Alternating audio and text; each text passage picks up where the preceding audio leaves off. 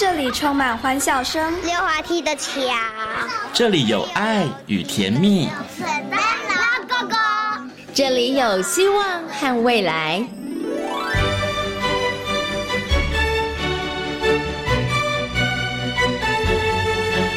遇见幸福幼儿园，遇见幸福幼儿，遇见幸福幼儿，遇见幸福幼儿园。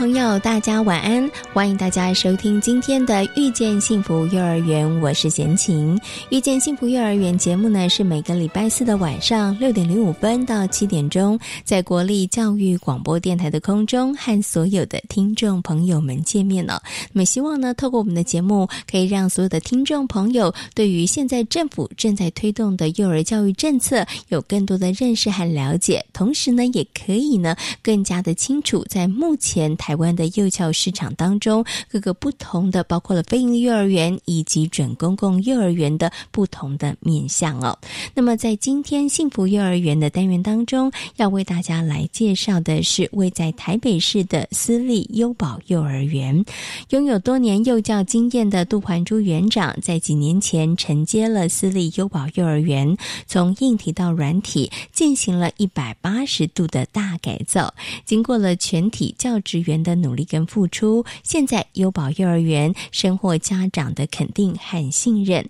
为了传承好的教育理念，同时减轻家长育儿的负担，所以从今年二零一九年的八月开始，私立优宝幼儿园加入了准公共的行列，创造多赢的局面。那么在今天的单元当中，私立优宝幼儿园的杜环朱园长将跟大家来进行分享。在节目的后半段呢，我们进行的单元呢是大。大手牵小手，在今天的单元当中，为大家邀请到了树德科技大学儿童与家庭服务学系的李淑慧主任，来跟大家分享呃如何为家中的孩子选择幼儿园，以及呢孩子要进入幼儿园之前，父母亲应该协助孩子做哪一些准备。好，马上呢就来进行节目的第一个单元——幸福幼儿园。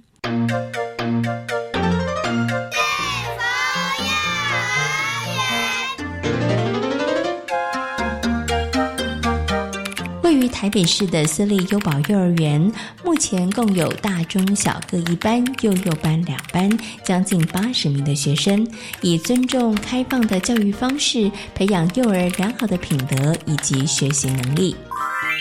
这里是教育广播电台，您现在所收听到的节目呢是遇见幸福幼儿园，我是贤青。接下来呢，在我们节目当中呢，要进行的单元是幸福幼儿园。那么在今天的幸福幼儿园呢，要为大家来介绍的是准公共幼儿园，是位在台北的私立优宝幼儿园。很高兴的在今天节目当中呢，为大家邀请到我们的杜环珠园长。Hello，园长您好。嗨，您好。是，呃，刚刚呢，其实啊，在访问前，我先请有先请问一下我们园长，哎，我才知道原来这个私立优宝幼儿园它成立的时间还蛮久的哈。不过呢，之前是另外一个名字啦，等于是三年前的时候才改名为这个优宝幼儿园。而我们的杜环珠园长也是三年前的时候开始正式的接手，进入到这个优宝幼儿园。不过我想呢，是不是可以请我们的园长先跟大家来谈谈好了哈？这个成立了三十几年的这个幼儿园哈，那它的这个成立的一个背景，然后稍微。跟大家做一点说明跟介绍，好不好？嗯，好，那个谢谢，谢谢您哈。呃，其实就是一个因缘机会啊，因为前面可能在民生社区啊的学校因为结束了哈，所以我就刚好一个因缘机会，刚跟这个负责人是好朋友，就来答应他，就是来跟他接手这个学校。那一进来这个学校，其实一开始去看到环境，其实是非常。不是很恰当，也不是这么的喜欢。那在带着我的团队进去，他们也跟我说：“园长，我们明天到这边来吗？”可是我说：“那目前我们现在目前只有这个学校，我们可以来呃延续我们的 呃延续我们的想要发挥的一个幼儿教育的一个工作哈。”那我说没关系，有我在，那我们就慢慢来改造它。所以我在三年三年前进来之后。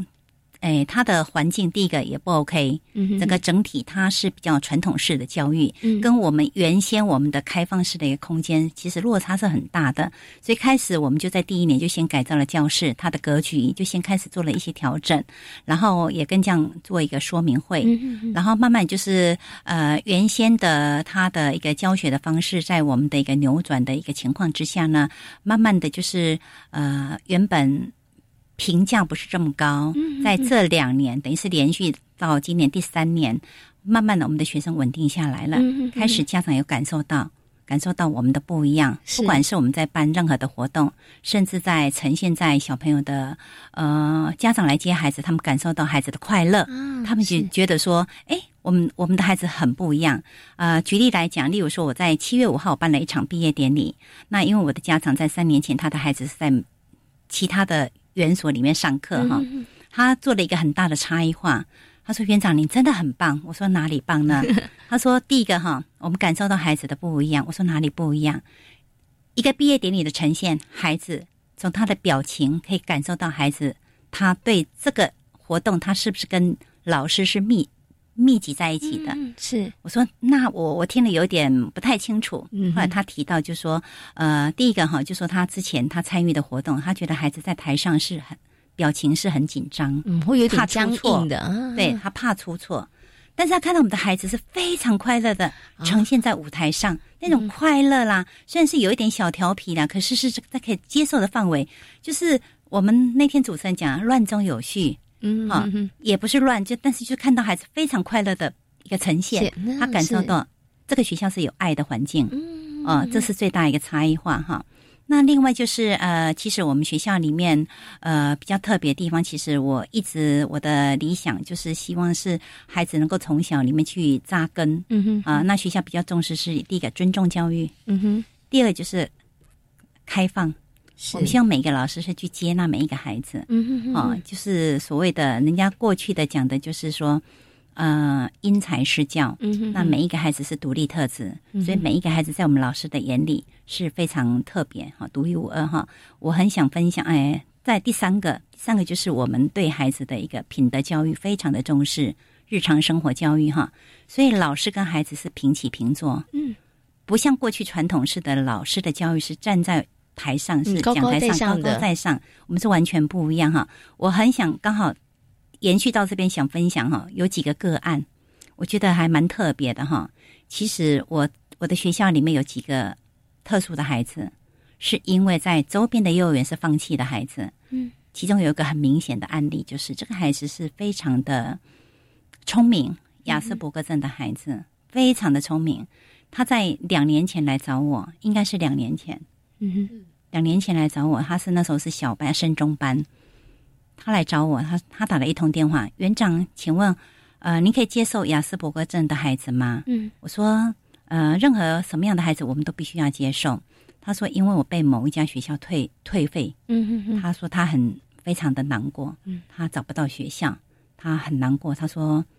您可以接受我吗？”我说：“我一定可以。”我说：“那就请您过来这边看看。”嗯，我就先跟我的老师说，待会会有一个小朋友是亚斯伯格症，听说在某个学校里面是会打老师，会拳打脚踢，所以是被放弃的一个孩子。我们先来观察这个孩子看看。后来这个孩子进来，的确他不进来。那我们的老师蹲下来跟他好好的沟通之后，诶，他愿意进到进到教室里面，老师把他带进去之后，诶，这个孩子上了半天，嗯接着第二天、第三天，老师告诉家长，这个孩子很好，嗯没有您提到的那种说拳打脚踢。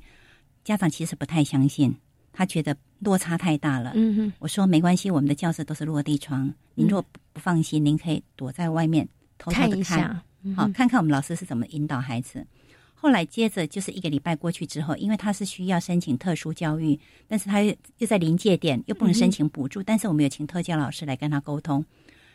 我永远记得那句话，他跟我说：“园长，您您知道吗？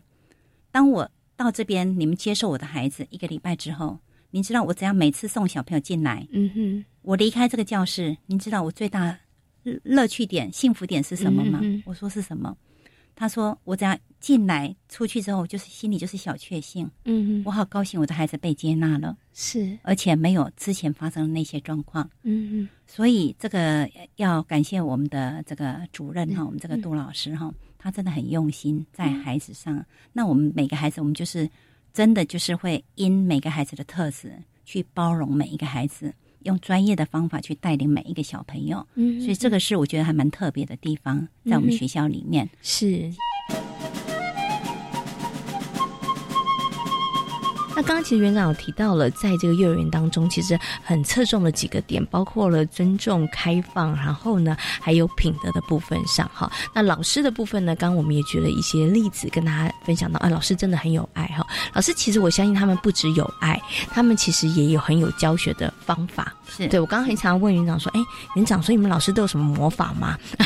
为什么有小朋友可能在别的园，你知道吗？可能他坐不住，为什么在你们的园可以？我觉得可能跟您刚刚所提到的一个开放跟尊重有很大的关系。嗯老师可能就先摒除了带这个有色的眼光去看待这个孩子，对，所以他也尊重孩子的这个差异性哈，对。所以我们刚刚提到的这个尊重、开放跟品德这个部分上面，所以你们其实就落实在你们每一天的这个课程当中了。是嗯，不过在品德的部分上面，我想请问一下这个呃园长了，就是品德上面你们会特别特别，您刚刚有提到在这个部分上是特别的要求的哈。可是您又提到说，其实，在我们园里头是平起平坐的，好，老师不是高高在上的哈。可是这个时候，可能有些家长他就会觉得说，哎。啊，品德不是要教我们尊师重道嘛？哈、所以他可能会觉得，哎，这两个部分上面，他可能会觉得是，那到底要怎么样来做？或者是他可能觉得这两个是不太一样、相相违背的。所以这个部分上面，我是不是可以请园长来跟大家分享一下，在园里头我们怎么来谈品德教育，而怎么样让他跟呃跟孩子的这个部分的分享，是可以让孩子在生活当中来落实的。嗯、应该是这么说哈。其实老师的身体力行很重要。嗯那刚刚提到嘛，其实我们的呃一个尊重教育里面，老师跟孩子的言语之间，我们常常跟孩子之间就是请，对不起，谢谢，哦，对不起，我可以打扰您吗？嗯哦，啊。是。啊，那甚至就是说，可能老师会透过一些绘本嗯哼啊，例如说，可能今天可能孩子会有一些问题嘛，哈，那我们老师是会用去引导的方式去引导孩子嗯来面对问题，去解决问题。嗯哼那另外就是说，可能在班级里面，呃，刚刚为什么提到，就是说可能尊师重道，或者甚至说老师是不是高高在上？可是基本上我们要来谈，就是说哈，其实现在的教育里面哈，很多东西为什么孩子的次序感它的建立，嗯其实并不是老师去教条，是说我们现在不可以，你现在不可以跑，嗯你现在不可以，哎呃用冲的，是你不可以怎么样？其实很多的不可以的规范，其实孩子他反而就是反过来就说，我就是要这样子。嗯所以我们现在老师是用比较正向的，用一个比较正向的方式是，呃，请你，我们现在应该怎么做？啊？对，是那也就是说，我们在在整个教室里面，在行程在开开放之前，老师可能就会先把孩子的心先宁静稳定下来，嗯因为一早上孩子到学校里面，可能有很多的情况。嗯哼哼哼可能有时候老师有很多情况，就是说可能他可能在家里面有可能心情不好啊，可能是没有睡得很好啊，可能都会有一些情绪。尤其不要说大人，不要说小孩，有时候大人也是会有一些情绪的一些反应嘛，哈、但是就是老师，老师本身第一个，我我我想一个很重要就是，刚我提到身体力行，老师的情绪必须是很正面的，而且不去用负面情绪去导引孩子。是。所以我们的老师是，便是他的心是比较心平气和，能够跟孩子，孩子就是教室有一些规范，嗯是共同去制定出来的。是。您进到教室里面去，应该做些什么事情，很清楚。呃，我们也曾经有一次是设计邀请阿公阿妈是到木栅动物园，嗯嗯嗯。就是大手牵小手一起逛动物园。逛动物园。啊哦，他们也非常的开心哈，嗯。就是诸如此类的这样的活动呢，我们觉得是用这样的活动，让孩子去感受到说，我应该在这个阶段，因为阿公阿妈很辛苦，嗯我要在这个阶段要能够去跟他养成一个，就是说我去尊敬我的阿公阿妈，我去爱我的阿公阿妈，嗯。让阿公阿妈有那种含饴弄孙，真的那种乐趣点不是在于就是说我在家里面是带孙子，那个乐趣点是不一样的，嗯那感受到不一样。是是是 OK 好，所以其实啊，从刚刚园长跟大家分享了哈，怎么样在学校里面推动这个品德教育，其实老师的身教非常的重要，老师以身作则，对不对？然后呢，我觉得哎，我刚刚前面有问说，哎，不知道尊师重道吗？可是我又发现，哎，听园长讲，我就发现说，啊，其实老师们从生活当中，他也是在教孩子，就是我觉得那个是彼此的尊重了哈。老师其实也把每一个孩子，他并不因为他年纪小，并不因为他是小朋友，那其实就轻忽了他。他其实也是用一种尊重的态度，而在这个过程当中，孩子就是点点滴滴都看在眼里，所以孩子也就学习起来了，对不对？哈，好，那其实啊，在这个今年呢，就是我们的私立幼保幼儿园加入了这个准公共的行列，哈，那。其实呢，我在这个访问前有先请问一下园长，园长说我们现在人数上其实已经有八十个人哈，其实这个数字也是非常不错的哈，而且其实经过这两三年的经营，优宝的这个口碑其实已经慢慢也被建立了，也越来越多的家长给你们很好的回馈，然后呢也对你们越来越信任哈，但是。我想请问一下园长，就是哎，为什么会选择在今年加入这个准公共的行列？因为有一些人可能会有一些误解，他想说啊，加入准公共可能就是在经营上面稍微比较困难一点啦，哈，所以会加入这个准公共。但是我觉得优宝应该不是这样子的一个考量的方向，哈。所以想请问一下园长，为什么会决定说，哎，在今年二零一九年要加入我们准公共的行列？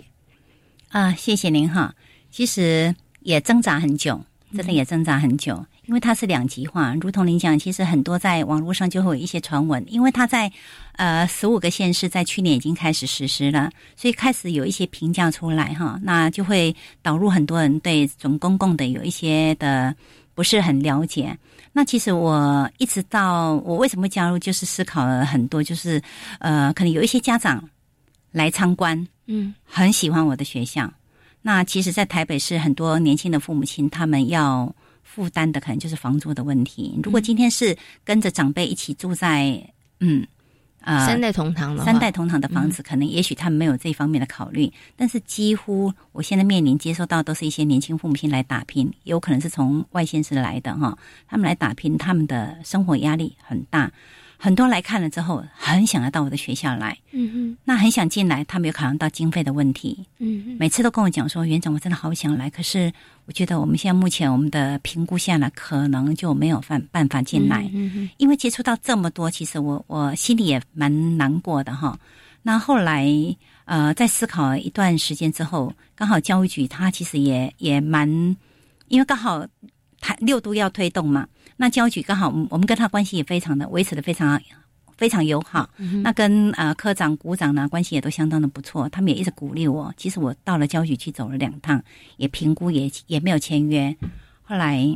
我就跟我的伙伴讨论，我说：“那我们要不要试试看？就说把这样这么好的一个我们的一些理念、一些想法，能够布及到更多的家长，让他们能够进来到我们的学校，然后又不用花很多的钱，然后我们我们又可以把我们的一些想法可以传递出去，然后尤其是照顾到更幼小的小朋友。其实不瞒啊，您说哈，其实有很多的学校。”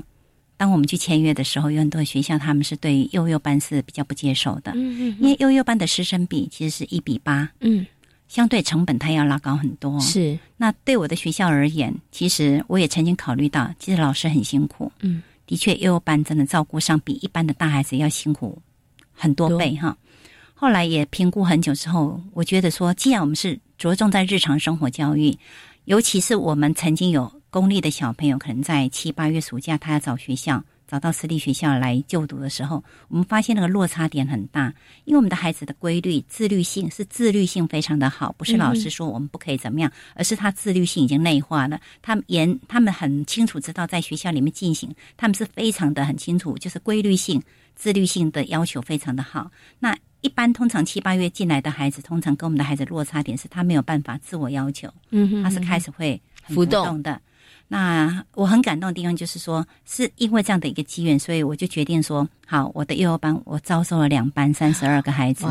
所以我必须要用到四个老师，是，所以那种感觉是，呃，连科长他们都说，哇，好棒哦，就是要这样子，从小扎根，嗯，好，是因为这样子，后来我就开始，我就决定说，好，那我去签约，嗯，我希望把这些的，呃。更多的让家长去受惠。嗯，其实我听到的哈，就说加入了之后，先说两个层面哈，一个是我的自己的家长，嗯，我对我的家长开了说明会，是。我说现在加入了，那呃，我们的教学内容各方面全部都不变，嗯，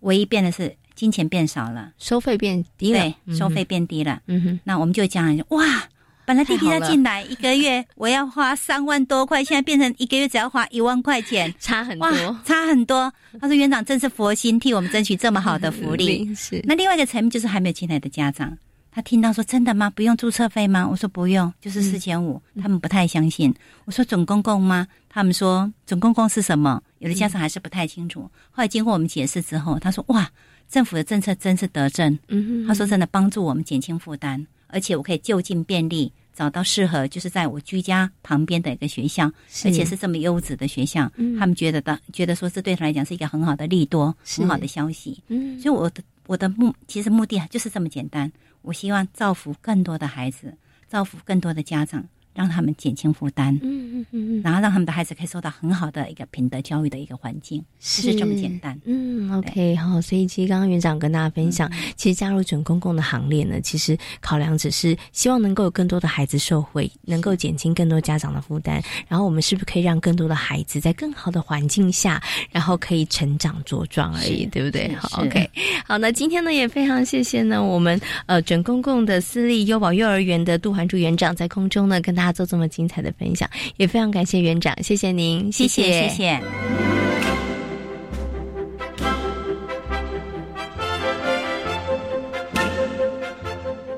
从事幼教工作超过二十年的杜宏文老师，希望每一位进入幼儿园的孩子都能够感受到如同家一般的温暖，在有爱以及安全感的环境下成长学习。他也期许自己在陪伴孩子成长的过程当中，能够培养孩子们学会主动学习和自律的精神。一开始是。呃，在幼儿园里面啊，然后遇到其实也遇到还不错的，就是园长啊，还有一些工作伙伴。然后其实那时候还很年轻啊，然后就每天跟着大家。有时候下完课之后，然后就大家还必须留下来做一些海报啊、教案啊或者什么。然后大家就哎彼此都还不错的感情，然后大家就互相互相支持，然后就是哎就这样一路上来。那又加上遇到我其实两所的园长。他们的待人方式啊，就是自己觉得还蛮开心的，可以这样跟园长一起相处，所以就一直一路以来就这样一直带上去了。对对对，好，所以其实真的也是跟同事发展出这种革命的情感呐。对 对，然后也有很好的这个主管园长的带领，那就是因为这样的原因，所以我们的杜老师现在目前仍然坚守岗位。没错，没错。OK，好。不过您刚刚有提到，这工作其实真的还蛮辛苦的啦。哈，但是有这。这个好伙伴的这个呃加油，对不对？但是到目前为止，你你有曾经想过要放弃吗？或者有曾经真的挫折让你觉得啊，真的想要离开过吗？因为嗯，曾经哦，其实我在来根源就是来民权民权幼儿园之前，我曾经在另外一所学校要转换的时候，我曾经也有去找过其他的工作。后来呢，两三天之后，我觉得我还是到我的本行来比较，这种就是在那个工作上面，我就会觉得比较有成就感，所以我就这样子一路上来，就这样一路又了过了十几年。是。所以曾经想当过逃兵，对，但是没有成功，对，因为后来还是发现，哎，这个环境这样子的一个氛围，其实自己还是比较喜欢的。对，OK。好，最后呢，想请问一下杜老师，因为从事幼教工作十几年的时间，我觉得呃，一定也有一些您自己的一些教育的理念跟想法，希望自己可以成为一个什么样的老师，然后可以怎么样陪伴这些小朋友成长。因为我我都我一直以来我都是在蒙氏的教室里面，然后所以我我们的孩子我都希望，嗯，在一个教室的氛围里面，我是营造一个家的感觉，然后让孩子可以很轻松、很有次序的在那个环境里面快乐的成长跟学习。那嗯，像孩子如果说，呃，一天每天早上进来的时候，他们。见到的自己的同才啊，或老师啊，他们都很开心、很快乐的在环境里面，然后很很有自律性的，然后主动的去做一些他想要做的一些呃呃想要做一些的课程啊，或者说动手操作啊，我是希望他们可以主动性。是对，在教室里面就自律性跟主动性的培养，然后就是彼此尊重嘛。因为其实每一位每一个教室里面，然后每个呃来自不同的孩子，其实他们都是有个别差异的。那我们要学习互相尊重，这是很基本的一些在教室里面跟同才之间的互动。嗯，OK，所以希望孩子可以在轻松的环境下快乐的学习，但这个快乐并不是没有秩序的，它是有秩序的，有自律性。的，而且主动性的来学习，对不对？哈，好，那今天呢也非常谢谢呢我们的杜老师跟大家所做的分享，感谢你，谢谢，谢谢。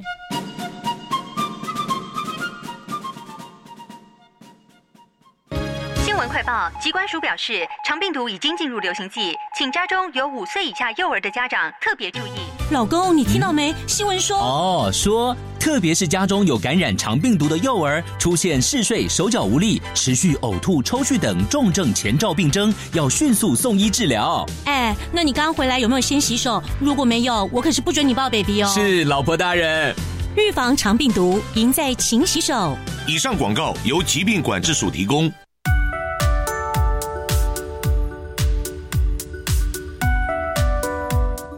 教育广播电台的朋友，大家好，我是国教署副署长许丽娟。从今年八月开始，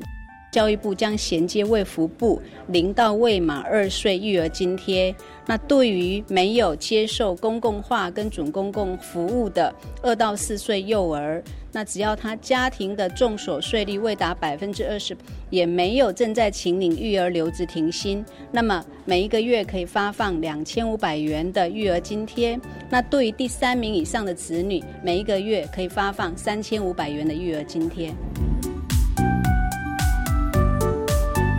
以上广告由教育部提供。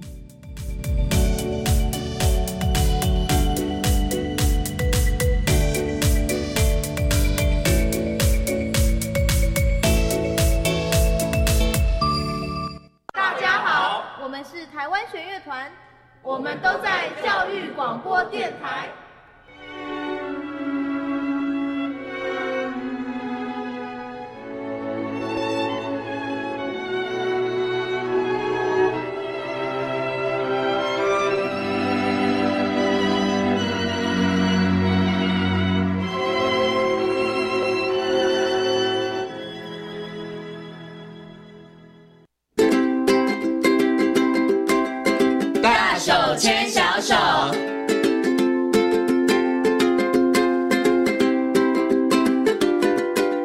教育广播电台，您现在所收听到的节目呢是遇见幸福幼儿园，我是贤琴。接下来呢，在我们节目当中呢，要进行的单元是大手牵小手的单元。那么很高兴的在今天节目当中呢，为大家邀请到了树德科技大学儿童与家庭服务学系的李淑慧主任呢，来到节目当中哦，要跟所有的听众朋友来讨论一个很重要的问题，就是呢，现在其实是这个哎小朋友他们陆陆续续，如果该上幼儿园的都上幼儿园了，可是呢，呃，如果家里头有上幼儿园的家长，一定都有一段一段。阵痛期，就是小孩子上学前，我到底要做什么样的准备？然后小孩子上学之后，我又应该怎么样来协助他，可以快速的适应这个幼儿园的团体生活？所以呢，在今天节目当中呢，就为大家邀请到呢，淑慧主任来到今天空中呢，跟大家好好来讨论这样的问题。Hello，主任你好，嘿，谢琴你好，还有听众朋友大家好。嗯，其实呢，我想先请问主任一个问题，就是其实我身旁有很多的朋友都在问了，就是小朋友一定要上幼儿园吗？对，因为有的 爸爸妈妈觉得说，哎，其实如果家里面有人带的话，而且现在有很多的妈妈们，他们可能也自主团体了，他们就觉得说，哎，那小孩就不用上幼儿园了嘛，哈。所以小朋友是不是一定要上幼儿园呢？是哈，我想针对这个问题，可能每一个人的回答会见仁见智了，哈。就是说，看我们是从什么样的一个角度来想这个事情。那如果说我们先从一个角度来想，就是说，呃，我我们先不要想说孩子要不要一定是不是一定要上幼儿园，我们先从这个幼儿园到底可以带给孩子什么样的一个帮助，或者。是好处，再来想想，那我的孩子要不要上幼儿园，或者上幼儿园对孩子的帮助是什么？哈，我们如果从呃儿童福利的角度来看的话，事实上幼儿园它是一个补充的。补充性的儿童福利服务。那所谓的补充性的意思，就是说它其实就是补充家庭功能的不足嘛。哈，那如果我们在尤其现在是少子女化的一个状况，在家庭里头，其实可能大人都比小孩多。是 对。那小孩子他其实同才之间的互动的，或者是不同年龄层之间的孩子呃的互动经验，反而变得比较少。那所以在家庭当中，我们如果我们如果说是幼儿园，它补充家庭功能不足，可能比较多的部分就是在同才互动的这一块，社会能力、社会互动的这一个部分，或者是独立的这个部分。好，当然从教育的一个角度来看的话，幼儿园本身它其实是我刚刚讲，它可以提供孩子能够独立生活，它可以让孩子有同才的一个互动的一个机会，它可以从这样的一个互动的经验当中，真实的去学习怎么样跟别人，比如说好，他们俩要一起玩，怎么样一起玩，怎么样跟别人分享，怎么样帮助别人，有时候可能会吵架，当有冲突的时候，我怎么样来呃互相协调，这一些东西其实都不是。我们用说教的方式告诉他，他就会知道的。他应该有互动的经验他可以。是他其实是必须要透过幼儿园当中真实的人与人之间的一个互动的一个过程。所以，我们如果从这样的一个角度来看的话，我们在谈幼儿园教育的这个重要性，其实同才的互动的一个这样的一个机会，它是有别于在家庭里头他所能够提供的。那当然还有很多的部分啦，哈，包含就是我们有时候在家里头忍不住都会帮孩子做很多的事情。对，好，那你到学校来。来，你要学习怎么样独立，你要自理的生活能力等等这一些哈。所以其实我们在谈要不要让孩子上幼儿园，首先我们其实如果能够去很清楚的知道上幼儿园对孩子来讲，它其实是一个正向的一个益处。好，那那当然这是一个我觉得是可以谈的。但当然另外一个角度来看。不见得每一个孩子一定呃，就是也不见得就是说只有上幼儿园这件事情哈。如果他在家庭里头，他能够获得好的一个互动的机会，就是兄弟姐妹很多的话，对，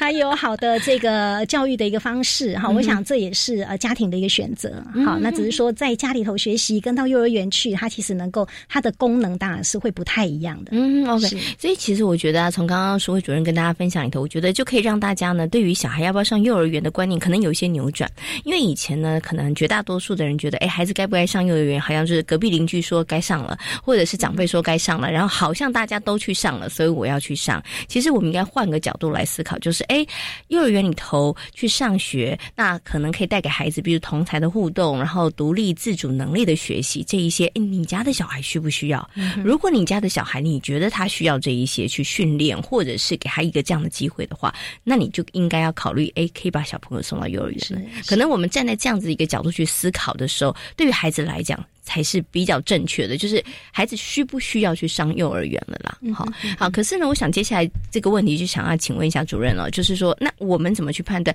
有的人觉得说，那没关系，小孩子独立没关系啦，等到五岁的时候，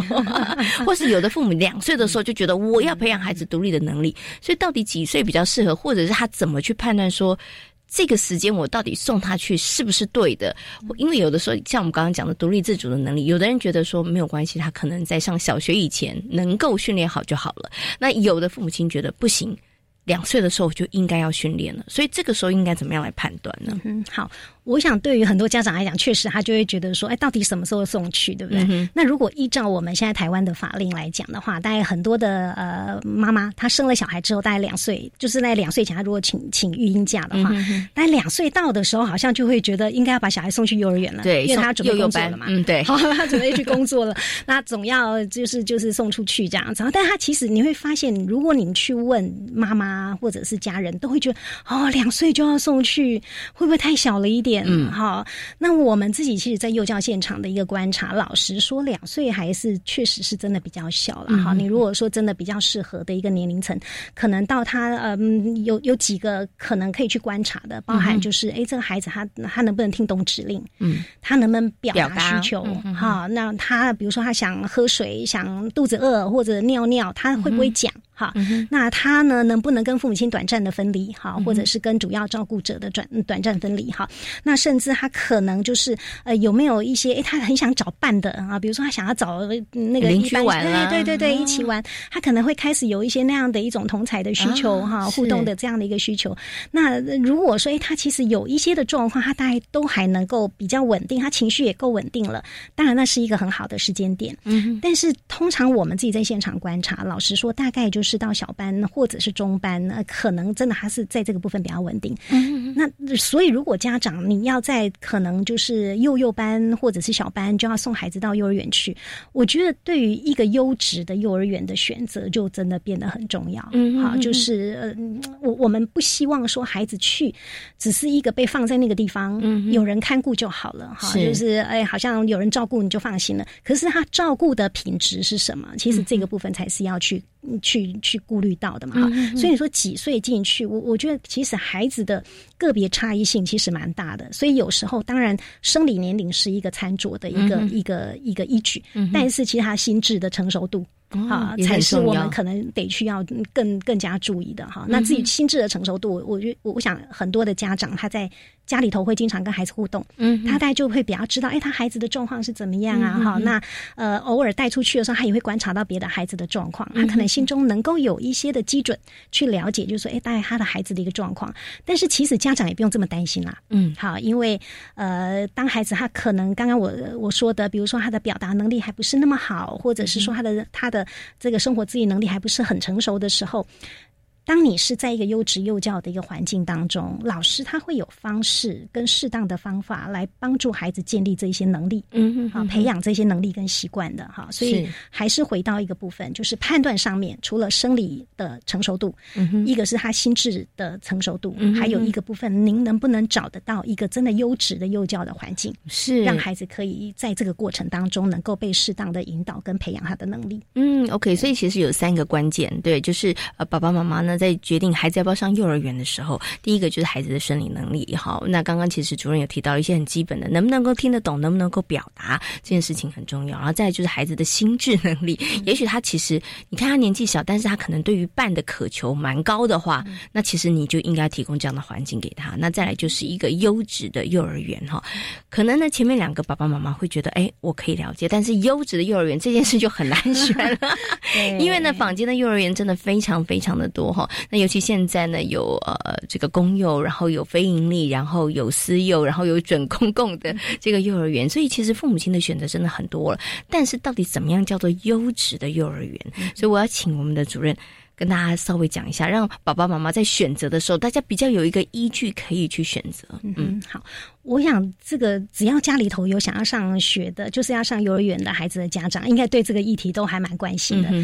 呃，优质这两个字哦，有时候在每一个家长心中，可能界定的方式都不太一样。嗯，好，有可能有的家长他看待的是设设备要很新呐，哈，看起来那个幼儿园的外形啊，就哇，装潢装潢的很不错啦，哈，然后很豪华啦，哈，一进去呢，就是这种各方面的条件都让你觉得哇，这是一个豪华幼儿园。有的家长可能很在意这个，有的家长他可能很在意的是啊，幼儿园吃什么啊？嗯，好，我们经常都会遇到家长来就说啊，你们中午都大家都吃什么？哈，点心。吃什么哈？那有的家长可能会在意说啊，那你们老师的背景怎么样啊？哈，或者是说，那你们收托时间有多长啊？我下班还呃，大概会不会要赶着来上那来接孩子啊？哈，等等这一些的哈。事实上，这一些的考量都没有错。但事实上，如果回到我们在谈一个比较适合孩子的环境的话。好，那那当然，我们就会用一个比较更更以几个建议的角度来让家长知道哈，因为其实以幼儿园的一个优质，我们我们来讲设施设备好了，其实，在教育部或者是在目前我们的幼教的规范当中，其实是有去界定。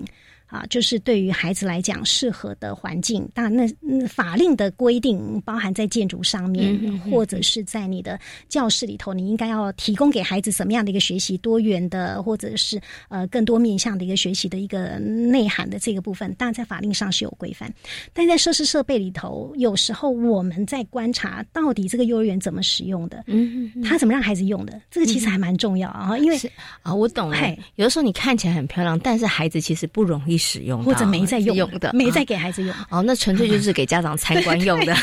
比方说，你会看到有一些幼儿园，它可能外面的游乐场、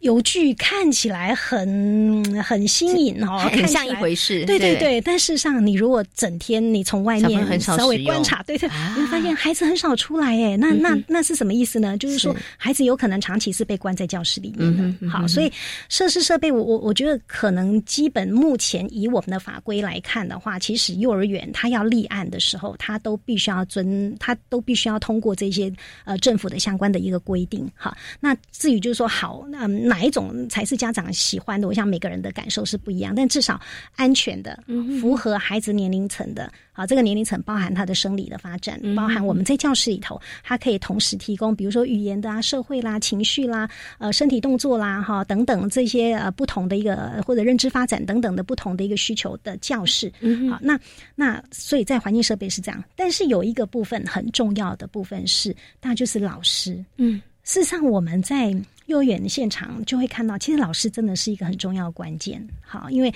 老师本身。现在其实幼儿园老师或者是教保服务人员，在法规上至少都是专科以上，嗯，好，或专科以上就包含大学，哈。那他呃幼保相关科呃教保相关科系毕业，有修过呃这个教保专业的课程，哈，那他就是有具备教保员的资格，有修学程，他就有再多幼幼儿园教师证，哈。不管怎么样，所有的在幼儿园现场的老呃教保服务人员，他都是要合格的，但是。老师本身他表现的状况，可能家长就要去关心呐，或者是观察，是老师怎么跟孩子互动的。好，比方说你在教室。看到老师跟孩子互动的过程当中，都是老师都是颐指气使的，嗯，或者可能都是很很冷漠的，很大声、很冷漠的，还是你会看到，哎，老师会蹲下来跟孩子说话，嗯，老师会去关注到孩子的情绪的一个状况，是。老师很有敏锐度的会去察觉到不同孩子的需求，嗯，好，那老师本身当然如果是在表面效度，他的幼儿园本身他会把老师的背景也做一个介绍，嗯，好，那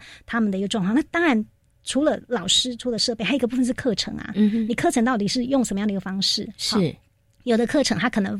嗯，他们课表排的很好，对，课表排的很好，就是哇，你看起来好像什么都学很丰富哦。但是如果回到学龄前，孩子应该学一些什么的角度来看？也会去质疑，就是孩子有没有没有办法吸收那么多吧？对，或者应付到这么多各种不同的，尤其是我们讲的分科的课程，或者很嗯这个很才艺或者是很知识导向的这样的一种教学。哈，如果是这样的话，其实它是不适合孩子的。嗯，好，学龄前幼儿园的课程与教学，我们会去看到，哎，他有没有提供给孩子？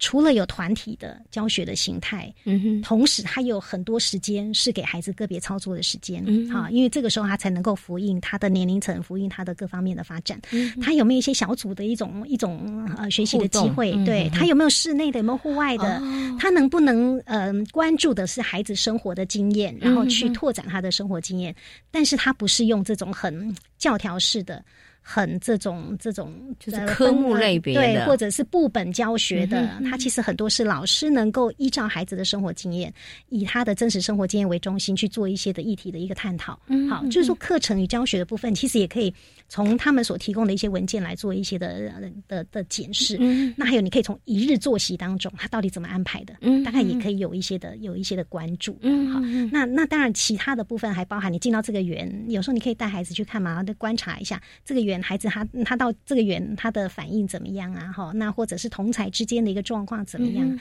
这些其实都可以去做一些的基本的观察。是。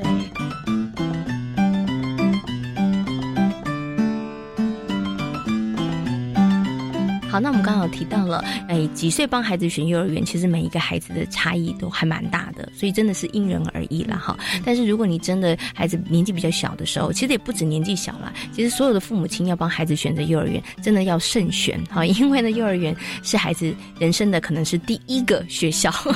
然后接触的幼儿园老师也是第一位老师，所以呢，真的是要好好慎重的选择，这个是很重要的。我这边想说，也提醒一下家长哦，嗯，有。时候我们其实都会想的，在帮孩子选幼儿园的时候，都会想说：哎，这个学校有没有教什么？教多少？教的是不是这些我期待的各种不同的英文、数学、科学，各种不同的才艺？或者你觉得你要出去外面再分科花钱去去上的这些？其实有时候在学龄前，我们常常在讲，学龄前其实对孩子很重要，就是。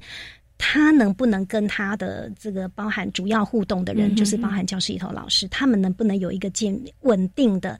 呃信任的、相互的这样的一种互动的关系。那如果老师他真的能够就是跟孩子之间，他的他们能够获得孩子的信任，那种信任是因为来自于你跟孩子的直接的互动，让孩子感受到稳定，或者是哎，他就觉得他到学校来每天都是很愉快的一件事情，他能够做他想做的事情啊。我就突然想到这个。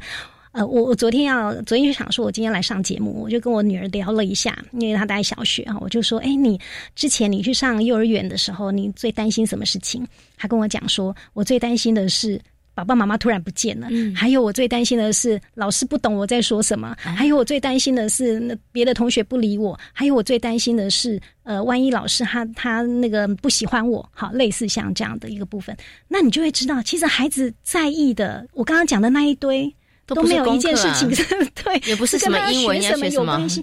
他在意的是我有没有到这个环境里头一个信任的人，嗯好，所以那一个部分其实对于孩子来讲，那个依附的这种稳定的关系，其实是非常重要的部分。我最后呢，想请问一下主任，就是说，好，那我们真的也选定了这个幼儿园了，那到底孩子去上幼儿园之前，爸爸妈妈要不要做一些什么样的准备？就像我们做任何事情，然后要有行前说明会啦，或者是行前教育之类，爸爸妈妈需要做一些什么事情吗？比如说，他需不需要？先预告，哎，你要上幼儿园喽，哦，是不是要先做这样的动作？对于孩子来讲，当他进入幼儿园之后，他的学习或是适应上面会更快一点。对，其实最好的就是说，当他要上幼儿园之前，其实我觉得要让孩子有一些心理准备。好，因为呃，我想上幼儿园不是你今天突然想到，明天就带孩子去上学吧？你一定会知道说大概什么时候孩子要准备上学。所以父母亲在家里头，第一个他其实是可以先协助孩子建立或者是培养他的生活自理的能力。比方说，他能他会不会自己穿袜子啊？自己穿鞋子？所以家里就可以先训练一下，自己吃饭呐，然后让他去上厕所会不会自己擦？如果不会，他会不会找老师帮忙啊？类似像这一种的部分，在家里头其实就可以慢慢的让孩子有机会做。嗯，因为我们现在发现，家长有时候在家里头帮孩子做太多，是那用进废退的结果，就是导致孩子的能力其实就没有被开展。那那嗯，这个部分我觉得其实是可以放手让孩子去练习的。第二个部分。其实要上学之前，我觉得作息的调整很重要，因为孩子的作息是跟着父母亲的。所以，如果说还嗯，这个家里的作息其实是很混乱的，甚至你可能都是拉的比较晚睡的。好，比如说孩子跟着你晚睡，大概十一点、十二点才睡觉，他第二天早上他就爬不起来。那你看哦，每一天我们早上幼儿园开始的时间，大概最早可能我们讲八点好，八点钟好到就。开始可能进去，孩子就会有一些跟同才互动，在户外玩或者是在教室玩、学习区等等。那这些部分，但因为太晚睡了，所以都很慢才来。好，就是比如说他可能十点、十一点才来，那他早上的很多学校的一些的生活的就没办法去上了，就很可惜。所以应该是要上学之前开始慢慢调整孩子的作息，让他早上呃呃晚上早点睡觉，然后早上就是依照可能这个时间慢慢的培养他的这个这个作息的一个生活，那让他上幼儿园的这个。衔接上面不会因为突然调整了他的作息，那他到学校去，他其实情绪的部分就会有很多的这种呃这种变动。哈，这个是在作息上面。那在第第三个部分，当然就是我觉得家长本身其实。自己也要有一点自己的准备啦，哈，因为 家长有时候其实也会 舍不得。啊，哈，就是呃，他可能我们经常在幼儿园看到十八相送的场面，哈，我讲个笑话，我们那个有个家长啊，这上这学期刚开学的时候，我们的家长啊，呃，孩子送来第三天，他为了要知道他的孩子到底在学校怎么样，他就把自己。包起来哈，就是他又很怕孩子发现，他要变身啊。对对，他就变装，然后呢就攀墙进来了，进来幼儿园。那我们想说，哎，这个到底是谁呀？对对对，我们就去看，哦，原来是我们幼幼班的一个家长啊。然后我们就说啊，你怎么了？他就说我很想知道他在学校的状况，但是我又怕被他看到他会哭啊。我们就说，哎，爸爸您不用这样子哈，你可以大方的进来哈。那我们其实是可以，嗯，您可以去好好看一下孩子在学校的状况，可以陪他玩一下是没有关系的。好，就就爸爸。太可爱了，对对，他就会很担心，但是他又很怕让让我们知道，所以他其实很担心孩子的状况。可是事实上，家长他其实也会有那样的一种分离焦虑啦。其实除了孩子，家长也会有分离焦虑哈。所以其实家长态度、自己的那种心态上的调整也很重要。那当然要协助孩子在在这个上学的过程当中避免分离焦虑，其实也是一段。要要一点下一点功夫。是好，因为。呃，对家长来说，可能有时候，可能你送去的时候，有时候孩子会哭嘛，哈，那孩子会可能会有些情绪，可是家长就会舍不得，他就会一直在那边可能来来回回相送，对，来来回回。其实有时候这样反而对孩子来讲也是蛮煎熬的，好，所以会比较建议说，呃，怎么样事前，当然刚刚讲说在家里头就慢慢给他心理建设，哈，然后呢，你送到他送开始上学了之后，最好能够依照。约定啊，上下学的约定哈。比方说，你你可能第一可能第一周，我们就会比较建议大家就是那，尤其是前两前一两天，可能从半天哈，慢慢的把时间开始拉长哈。那慢慢的，当他呃开始这个，就大概第一周，你可能会告诉他，你大概几点会来接他。好，你如果跟他讲说我四点钟来，你千万不要五点再来，嗯，因为这对孩子来讲，其实。即便他可能不知道四跟五的差别，但是他们其实老师有时候会跟他讲说：“哎，短针只到四的时候，哈，那个家人就会来接你。”他其实会有期待感的。是。那如果说父母亲没有依照那个约定去的话，其实第一次、第二次、第三次，那个信任感不在的时候，那个那个更难分离。好，啊，再来第二个就是说，可能。家长接送给老师的时候，其实我觉得那也是一种信任。嗯哼哼。如果说哎，你你交给交给家长呃交给老师，那你还在那边就是拉拉扯扯 拉拉扯扯，其实老师有时候也会蛮蛮难去去处理。那你其实我我觉得在那个时候就是跟小朋友说，哎，我要去上班了，我什么时候会来接你？然后跟爸爸妈妈再见。就是当然你会让他有一点有一点心理准备，然后跟他说再见之后哈，不要偷跑啊！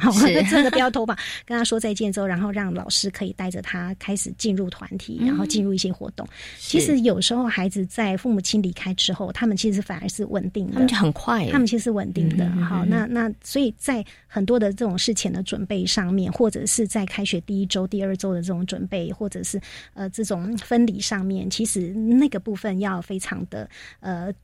渐进的处理。好，那不要想说孩子哭久了就好了。嗯，对。不会，对，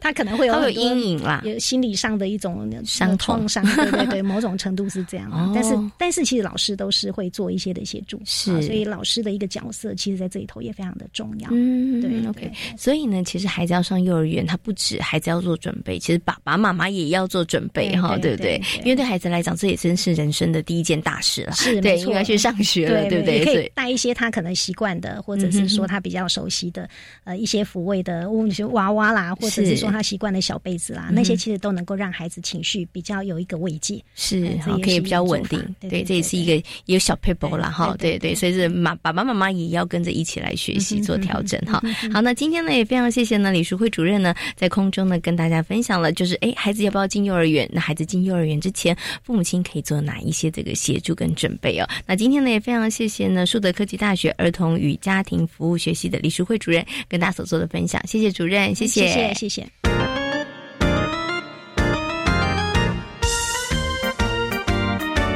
这是教育广播电台，您现在所收听到的节目呢是《遇见幸福幼儿园》，我是贤琴。接下来呢要进行节目的最后一个单元——学习 online。在今天的学习 online 呢，要跟大家呢来分享政府正在推动的准公共的政策。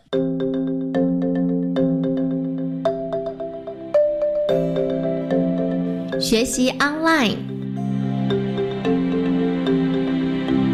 百零八学年度全国准公共幼儿园到七月十号为止，签约的家数已经达到了一千零三十三家园所，那么为家长增加了十万六千个平价教保服务选择的机会。那基于呢家长跟园方的询问度很高，为了让还来不及完成申请的私立幼儿园有加入的机会，所以教育部决定呢在延长申请的期限到七月三十一号为。哦，同时呢，从七月十二号开始，寄送少子化对策各项协助的措施的宣导折页，让每一位家长呢，能够充分的了解自己的相关权益哦。准公共幼儿园呢是将幼儿园全学年的学费、杂费以及代收代办费，包括了材料、活动、点心、午餐费这些项目的加总呢，计算出了每个月平均的收费，而家长呢每个月缴费呢已不超过新台币四千五百块钱呢。那么平均收费跟家长缴费之间的差额呢，就由政府直接来帮忙支付给幼儿园，而政府这样的措施呢，能够让家家长具体的感受到评价，同时呢，也可以实质的减轻家长的经济负担。那透过准公共幼儿园的加入，一百零八学年度整体评价幼儿园的比例呢，呃，从公共化的百分之三十八点七，提高到了评价较好的五十三点八，成长了十五点一的 percent 呢，合计呢提供了超过三十一万个评价就学的机会。那准公共的政策呢，除了减轻了家长经济的负担之外，同时也保障了教师、教保员每个月固定薪资至少要达到两万九千块钱。那除了我们刚刚提到的收费评价以及呢保障这个教师兼教保员的薪资之外，从一百零八年开始，教育部呢每一年补助购置教学设备呢二十万到四十万，那办理亲职教育一万块钱，办理教学辅导六万块钱，都希望呢可以透过这样子的一个措施，协助准公共幼儿园达到永续经营的目的哦。在今天遇见幸福幼儿园的节目当中，为大家邀请到了树德科技大学的李淑慧主任，跟大家谈到了如何为家中的孩子选择适合的幼儿园，以及孩子进入幼儿园该做好哪一些的准备。另外，也为大家介绍了准公共的私立优保幼儿园。感谢大家今天的收听，祝福大家有一个平安愉快的夜晚。我们下周同一时间空中再会，拜拜。